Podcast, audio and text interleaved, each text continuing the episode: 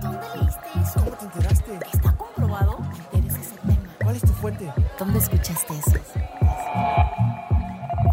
Historias para mentes curiosas.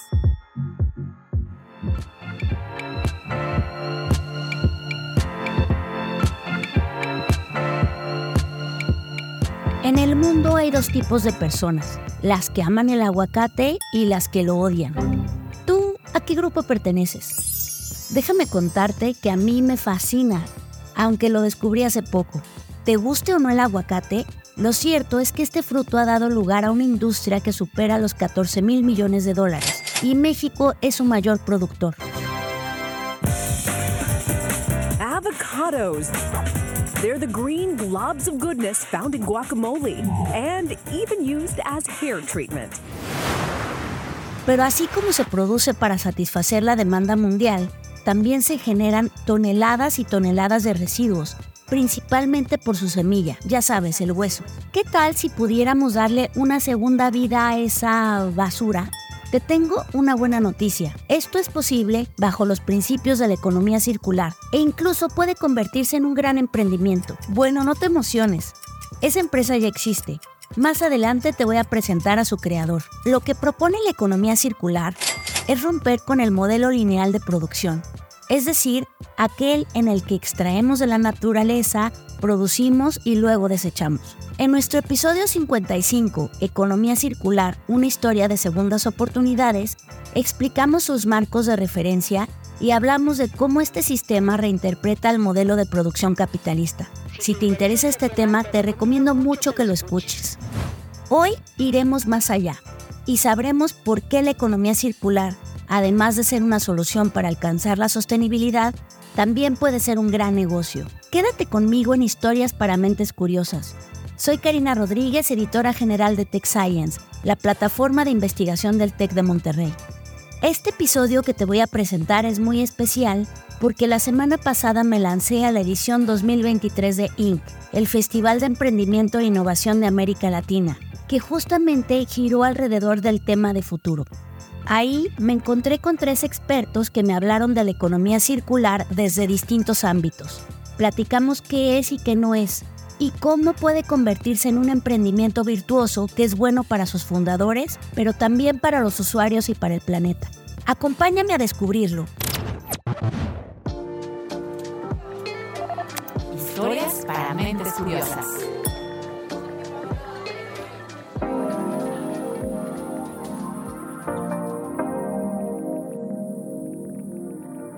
Estamos en la cabina de Tech Sounds Podcast en Inc. Monterrey, que celebra su onceavo aniversario con el tema Face the Future. Y justamente si hablamos de maneras de lograr un mejor futuro, eh, la economía circular es un tópico fundamental. Quiero presentarles a nuestros invitados de hoy, eh, Gustavo Alves, director de Innovación y Comunidades para América Latina de la Ellen MacArthur Foundation, una organización que busca acelerar la transición de una economía lineal a la economía circular. Tenemos a Elda Melchor, profesora investigadora del Institute of Advanced Materials for Sustainable Manufacturing del TEC de Monterrey, que trabaja con temas de bioconversión de recursos naturales. Y tenemos a Scott Munguía, Exatec, fundador de la empresa de biopolímeros Biofase, fundada en 2012, que crea desechables a partir de huesos de aguacate. Vamos a entrar ahora en materia. Eh, Gustavo, ¿cuáles son los principios de la economía circular? De pronto hay una falta de entendimiento de qué es la economía circular. Entonces, también si nos puedes decir qué es y qué no es la economía circular. Eh, la economía circular es una idea amplia de un sistema económico que genera prosperidad no solo para los negocios, pero también para la sociedad y para la naturaleza. Decimos que está basada en tres principios desde el diseño. El primer eh, eliminar los residuos y la contaminación. Eh, el segundo principio que es circular los materiales por lo máximo de tiempo posible en su alto valor. Estamos hablando aquí, por ejemplo, de cómo una ropa puede ser ropa por mucho tiempo y cuando no logramos ser ropa que vuelva para dar origen a una nueva ropa. Y al final, cómo podemos, a través de nuestros productos, servicios o modelos de negocios, regenerar la naturaleza, regenerar los ciclos naturales. Scott, háblanos ahora tú de la práctica. ¿Cómo se ve la economía eh, circular en tu empresa? O sea, en el día a día, ¿cómo es, cómo es la economía circular en, biofase. Lo que nosotros hacemos es transformamos la semilla del aguacate, que algunos le llaman hueso, en un bioplástico que nos sirve para fabricar cosas como cubiertos, popotes, platos, vasos, contenedores de alimento. La, idea viene de, que en 2012 yo me, me percaté que eh, la gran mayoría del bioplástico que se fabricaba entonces y todavía se hace a partir del maíz, que es una fuente de alimento. Y a mí no me hacía mucha congruencia y me parece que no es correcto fabricar algo que pretende cuidar al medio ambiente cuando tú estás retirando eh, algo que es comestible. Hablando de economía circular, pues eso no es muy congruente. Eh, la economía circular siempre está relacionada mucho con lo que hace la naturaleza. La naturaleza tiene muy poco desperdicio, si no es que casi nulo, porque el sistema completo está diseñado para no, no desaprovecharlo. Y lo que nosotros hacemos en Biofase es precisamente emular lo que hace la naturaleza, utilizar ese principio de versatilidad que tiene el carbono, que el carbono en sí puede eh, transformarse muchas veces y lo que hacemos es utilizamos algo que es un desperdicio que se fabrica nuevamente en algo útil y cuando termina su vida útil sigue siendo valioso para la naturaleza porque se biodegrada y entonces ahí cerramos ese ciclo. Mucha gente cree que economía circular es reciclar y no lo es, ¿no? Bueno, es una pequeña parte de lo que es la economía circular, ¿no? Creo que ese es un, un error en el que cae mucha gente. Tengo yo particularmente una, una opinión de, de, de cómo debe de ser este, ya en la industria la economía circular. Creo que no debemos enfocarnos tanto en que el material en sí tenga esa cualidad reciclable o que el material tenga esa oportunidad de darse la economía circular, sino el sistema completo de negocio. Y yo creo que debemos enfocarnos mucho como industria, no en buscar materiales que puedan reciclarse, como el plástico se puede reciclar, pero solo el 6%, por, 6% en el mundo se recicla, entonces es muy incongruente, sino que el modelo completo de fabricación, uso y aprovechamiento de todo lo que hacemos permita que sea circular y hay muchas oportunidades para eso.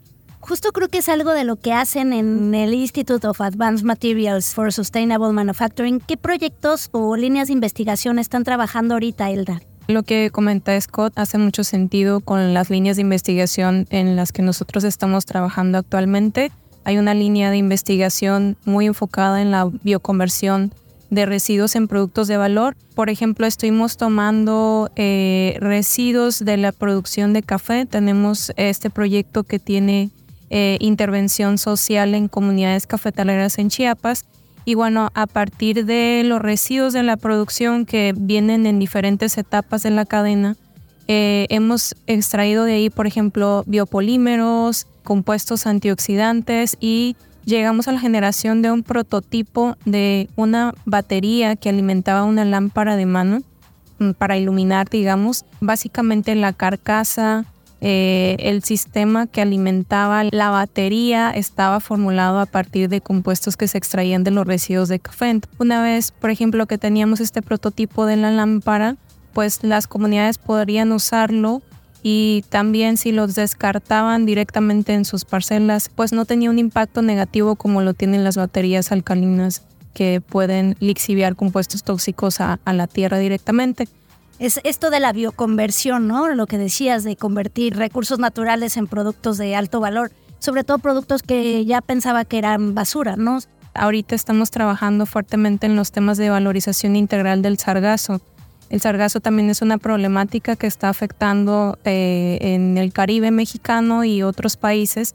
Y bueno, ahí estamos viendo que este recurso natural se puede aprovechar y podemos obtener muchos compuestos de valor a partir de este, desde polímeros. Ahorita estamos desarrollando un biofertilizante a partir del sargazo. También hemos desarrollado ya un alimento para camarón basado en sargazo. Y bueno, la biomasa que va quedando como gastada la podemos seguir, digamos, explotando para seguir obteniendo compuestos de valor hasta llegar, por ejemplo, a la biomasa ya reusada.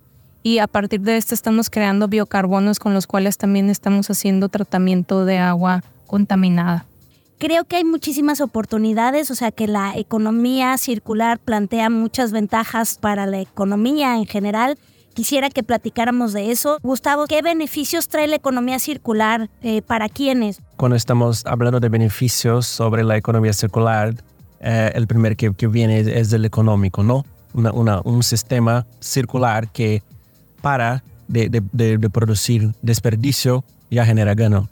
Un sistema que rompe con la necesidad de extraer materiales vírgenes, por ejemplo, genera gano, que permite la creación de nuevos modelos de negocio para circular las cosas, para reparar las cosas, para remanufacturar las cosas, genera muchos ganos. Pero también la economía circular es una oportunidad de beneficios sociales, por ejemplo, porque hay un potencial de inclusión productiva muy grande. Si empiezo por mi organización a construir una cadena para circular, necesito de, más personas para esta operación. Eh, empezamos a hacer, por ejemplo, nuevos trabajos a partir de la economía circular y ambiental. Así que creo que para mí es el más increíble de economía circular, que puede ser una herramienta que nos ayuda a hacer frente al cambio climático, por ejemplo, eh, y también nos ayuda a frenar la presión por la biodiversidad. Scott, eh, ¿cuáles son los logros o hitos que ha alcanzado Biofase gracias a la economía circular? Yo creo que el, el que más destacamos nosotros es que Em, empezamos hace 10 años y en ese entonces no había demasiada plática en torno a la, a la mm, posibilidad de utilizar desperdicios agrícolas o sub, no desperdicios, subproductos para hacer este tipo de materiales y creo que fuimos pioneros en eso. Aún seguimos siendo la única empresa en el planeta que tiene un bioplástico que está hecho 100% de un desperdicio agrícola. México tiene una oportunidad enorme en esta área, pero México al ser un productor importante de eh, bienes agrícolas, que además se industrializan, tenemos la, posibilidad de hacer negocios en torno a esto. Nosotros eh, tenemos desperdicios en el área de, cítricos, tenemos lactosuero, tenemos obviamente la parte del aguacate, tenemos producción de vainilla, es decir, industrializamos muchos materiales de origen vegetal que pueden ser aprovechados para, para generar nuevos productos. Está súper interesante el tema de biofase, de la economía circular. Vamos a ir a una pausa y regresamos. No se vayan, estamos en Historias para Mentes Curiosas. Si quieres conocer más sobre los sucesos de la actualidad política, te invitamos a escuchar Con su permiso. Estamos ante la batalla de política económica más importante de este sexenio. El podcast en el que nuestros expertos hablan sobre los temas más actuales de la agenda pública en México y en el mundo. Escúchalo en Spotify, Apple Podcast y Google Podcast. Historias para mentes curiosas.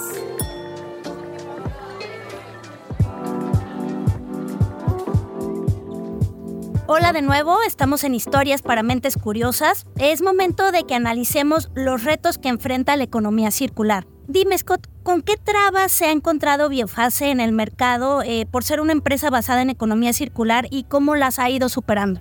Bueno, en el inicio obviamente el tema del, del, precio era, era un reto porque eh, cuando una empresa o una industria va creciendo, eh, por economías de escala es más costoso el producto.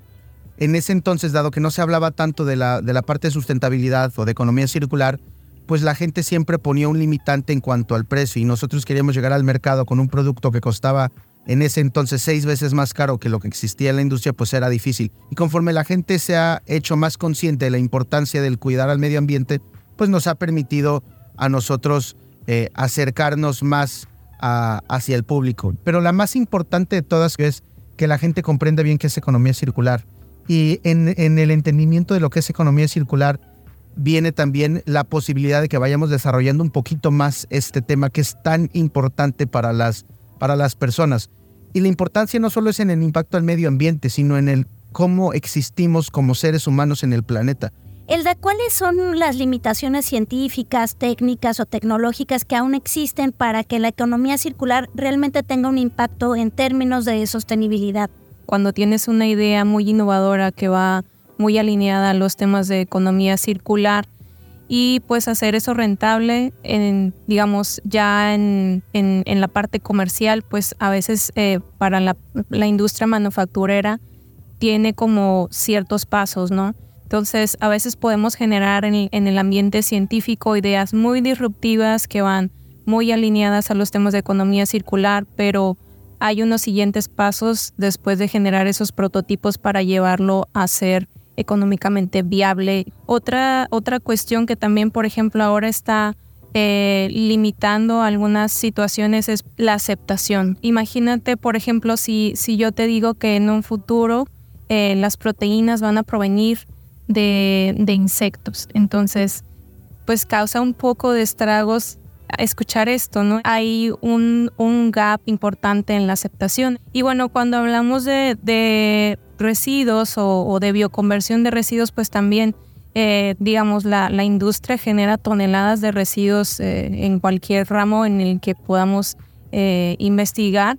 Pero bueno, ¿cómo se pueden almacenar? ¿Cómo se pueden pretratar para poder hacer la bioconversión? Entonces, eso de llevarlo a gran escala también sigue siendo parte de las limitaciones. Justamente, digo, estamos en una plata en, en Inc., que es una plataforma de de innovación y creo que tal vez hablar de economía circular para emprendedores quizás es, más fácil que transformar a las grandes empresas, ¿no? Este, no sé, eh, Gustavo, ¿qué resistencias has, has notado en las grandes empresas para adoptar lo que conlleva la economía circular? Sin duda, es, es, las startups tienen un papel, un rol muy fundamental porque ya nacen circulares y eso sin duda es muy ágil y, por ser un grande cambio cuando estamos hablando de, de, romper con un mindset lineal y, y, empezar a trabajar con una economía circular, tenemos casi como una capa de obstáculos. La primera para mí es el por qué. Aunque sabemos y recibimos muchos contenidos sobre el cambio climático, sobre cómo estamos cerca de algunos límites. Hay muchas personas, muchos tomadores de decisiones, liderazgo que todavía no, no, no tienen conciencia del por qué. Después, la segunda para mí es OK. Y ahí hablamos de un gap de saber lo que es la economía circular, cómo aplicar la economía circular a su modelo de negocio, cómo crear cosas que sean circulares, ahí eh, para qué sirve, cuáles, cuáles son los beneficios, por ejemplo. Eh, el último, la capa de cómo, cómo empezar, por dónde empezamos. El cómo es más fácil porque es, el cómo es una historia que creamos cuando tenemos ganas de hacer. Entonces, a nosotros nos gusta más tener de obstáculos de cómo que los otros dos. Yo creo que tenemos que reflexionar el tema de IN, que es el Face to the Future. Entonces, Elda, como investigadora, ¿cuáles pronosticas que serán las aportaciones de la ciencia a la economía circular del futuro? Bueno, hoy día pues ya estamos enfrentando eh, varios temas como la escasez de agua, eh, gran cantidad de residuos que se generan, estamos enfrentando también eh, escasez de recursos de alimentación, estamos viendo cómo ahora pues eh, la, agricultura tradicional como tal pues ya no es sostenible y habrá que buscar eh, otras formas de, de proyección de alimentación. Y entonces ahí es donde, por ejemplo, podemos ver esos pronósticos, ¿no? ¿Cuáles van a ser las nuevas formas de alimentación en el futuro también para cubrir la demanda de la sobrepoblación que se espera para los próximos años. Entonces buscar cómo reusar, reutilizar o reciclar los recursos va a ser muy importante y pues bueno, con, con las tecnologías, con las bases científicas podemos ir eh, monitoreando nuevas estrategias. También pues ahora están mucho los temas de, de, o sea, no solo identificar un residuo y ver cómo lo convertimos en, en un alimento nuevo, sino también eh, ver o, hacer este tipo de predicciones con otras herramientas como la inteligencia artificial que ahora se está usando. Como siempre decimos en Tech Science, la, eh, la ciencia siempre está trabajando para brindarnos un mejor futuro. Eh, Scott, ¿tú qué consejo le darías a los emprendedores que aún no se deciden a incursionar en la economía circular, pero quieren dar el primer paso? Yo creo que es un, una parte muy importante de la economía circular es la innovación y esta para que se transforme de una idea o de una investigación en algo que pueda llegar al mercado, se requiere de una o un grupo de personas que lo apropien y quieran eh, llevarlo como un proyecto para enfrentar todos esos grandes retos que tiene. El consejo que yo les daría es tratar de pensar que las oportunidades de negocio el día de hoy ya no son como eran hace 10 años. Es necesario, es estrictamente necesario que tu negocio y tu producto sea eh, diferente. Si tienes esa cualidad de innovación o de, ser disruptivo o de ser distinto, pues te augura un, mayor éxito. Y yo creo que eh, el mejor consejo es abordar las necesidades que existen actualmente, no solo del medio ambiente, sino en general, para poder eh, tomarlo como un negocio. Si tomamos cosas que no existen aún o que, o que a lo mejor no tienen tanta competencia, pues mucho más fácil tener éxito. Es algo que nos pasó en Biofase. Hasta el momento no hay nadie que tenga integralmente la producción de bioplástico.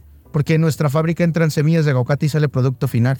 Para hacer un cubierto de plástico de petróleo hay 60 empresas involucradas y para hacer uno de semilla de aguacate solo es una, que es fácil. Entonces, porque dejas que la naturaleza haga una parte importante del trabajo. Jamás lo hubiera pensado, o sea, uno pensaría que este tipo de cosas son más complicadas y, y creo que lo dejas demostrado muy bien, ¿no? Gustavo, en tu conferencia eh, nos decías, no estamos condenados, podemos repensar productos, servicios, negocios, ¿no? ¿Con qué cerrarías este episodio de Economía Circular? Creo que cerraría diciendo que precisamos cambiar, sea para nos adelantarnos al mercado, sea para disminuir el riesgo en cadena de suministro, o sea, para aumentar nuestra resiliencia como especie humana, ¿no? O cambiamos algo que es lineal para que sea más circular, o cambiamos nuestro mindset para diseñar cosas que ya nazcan circulares, ya nazcan sin generar residuos, ya nazcan circulando los materiales y los productos por máximo de tiempo posible en su más alto valor o regenerando la naturaleza. Entonces para mí el futuro es una agenda de diseño y si todo fue diseñado, puede ser rediseñado. Gracias, Elda, Scott, Gustavo, por su participación en este episodio que nos hace entender de una manera más amplia lo que es la economía circular. Sin duda, eh, creo que es un nuevo paradigma al que debemos de tomar muy en serio eh, si queremos encontrar soluciones al cambio climático. Durante años se está tratando de, de lograr la sostenibilidad y no, no la estamos logrando. Creo que la economía circular está planteando una posibilidad real, ¿no? De, que sí alcancemos esto.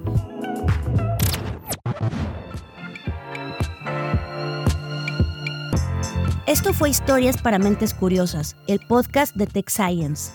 Agradecemos de nuevo a Scott Munguía, Exatec fundador de Biofase, a Elda Melchor, profesora investigadora del Institute of Advanced Materials for Sustainable Manufacturing, y a Gustavo Alves de la Ellen MacArthur Foundation por habernos guiado en el tema de economía circular. Cuéntanos qué te pareció este formato de panel con invitados platicando en vivo o si prefieres el estilo tradicional narrativo. Puedes dejarnos tus comentarios en la caja de respuestas debajo de la descripción del episodio. Recuerda que la mejor forma de apoyar nuestro contenido es compartiéndolo con más personas. Este episodio fue posible gracias a la ayuda de Inc. Monterrey y también gracias a Liz Siller y su equipo de Tech Sounds Podcast. Carmina de la Luz estuvo a cargo del guion, la producción es de Orlando Oliveros y una servidora estuvo al frente de la edición y la conducción. Mi nombre es Karina Rodríguez. Muchas gracias por escucharnos y hasta la próxima.